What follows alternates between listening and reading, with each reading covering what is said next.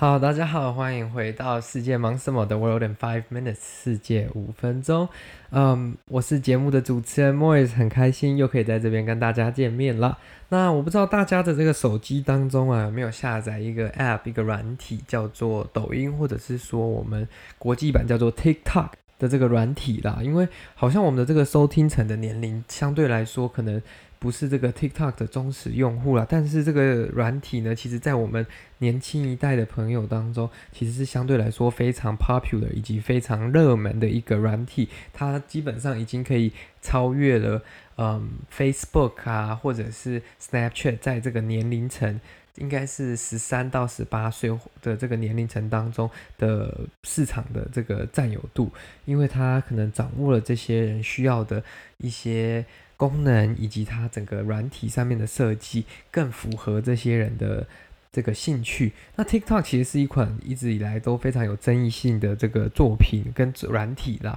那它其实背后的这个演算法非常的厉害。有这个《华尔街日报》的这个记者就有曾经去实验过，说，诶，TikTok 要花多久的时间可以去了解一个人的喜好，或者是了解一个人喜欢看什么样的内容？那个时间实在是非常快，基本上不到。一到两个小时，甚至有时候可以在更短的时间内，他就可以掌握一个人今天想要看什么样的内容。所以你想要看什么，他就会喂什么给你。那这就会进入一个循环，就是说你渐渐的就会喜欢上他喂给你的东西。所以他喂给你看什么样的内容，你可能就会相信他的内容。这是呃简短版的故事啊，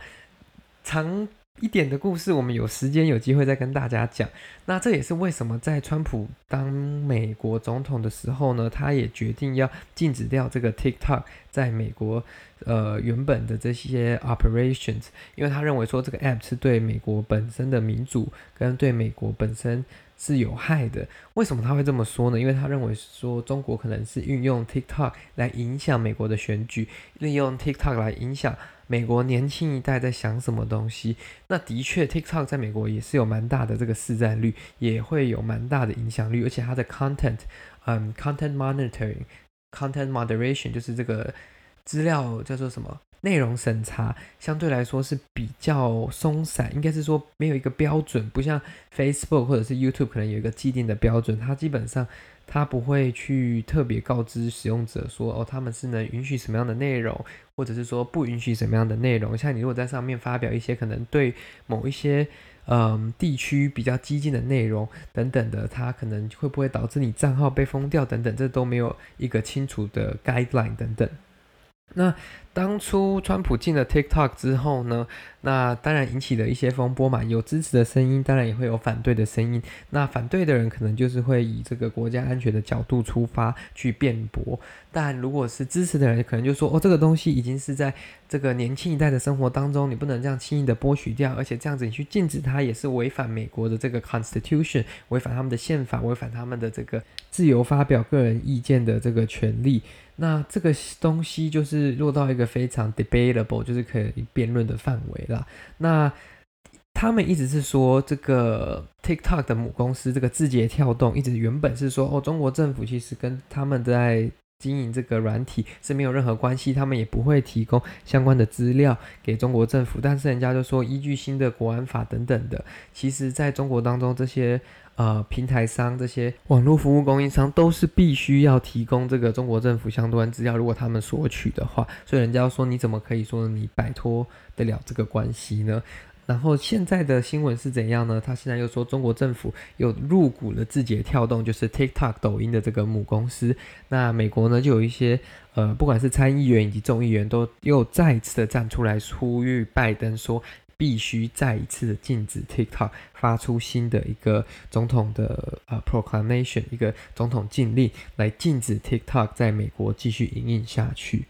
那他们目前是说，嗯，有政府背景的这个中国公司啦，已经入股这个字节跳动，虽然股份大概只有 one percent，就是一趴左右，但他们说这样子搞不好。就代表着，其实有更多的公司、更多的投资人都是来自于这个中国共产党、中国政府。会不会他们对这个 TikTok 会有什么样的影响？他们对 TikTok 的呃内容、对 TikTok 的用户收集资料，这些会不会都会遭受一些比较不正确的对待？那这个当然是又再一次引起这个中国外交部强烈的反弹嘛，他们就说这个根本是罔顾事实，只是为了反对而反对，那就是一再而三的这个发表反华言论。毕竟提出这个声明、提出这个言论的是美国这个参议员 Mark Rubio，就是我们中文所说的卢比欧，他一直都有发表这些抗中的言论，从过去到现在，那也曾经发表过很多支持台湾、支持香港等等的言论，所以当然中共当然也是看他不爽啦。但这个东西，拜登政府会这么的强硬去执行吗？或者是说，他会不会把它 take into consideration？他会不会去思考说，这个法案，或者是说这样子的法律的执行，会不会有什么样的问题，或者是它的可行性？这个都是要再看看拜登政府会不会真的把它纳入考量，纳入他的这个反中的这个 agenda 当中，他反中的这个政策治理当中。那毕竟这个不是像你可能说，呃，终止某一项 project，终止某一个合作计划，可能影响到的是小部分人。终止这个 app 在美国的营运，其实是会影响到很大一部分的用户。毕竟美国也有蛮多的这个 TikTok 用户，一旦影响到这些人的生活，会不会反弹的？它影响到的下一次，就是我们所说的 midterm election，就是中期选举，这其实都是。拜登可能会思考的几个点啦，因为毕竟年轻人的选票在现在的选举当中也是蛮重要的，尤其是在网络上的声量。那会不会他们反而把 TikTok 变成一个自己去使用的平台，或者是说，搞不好他们可以用这个平台？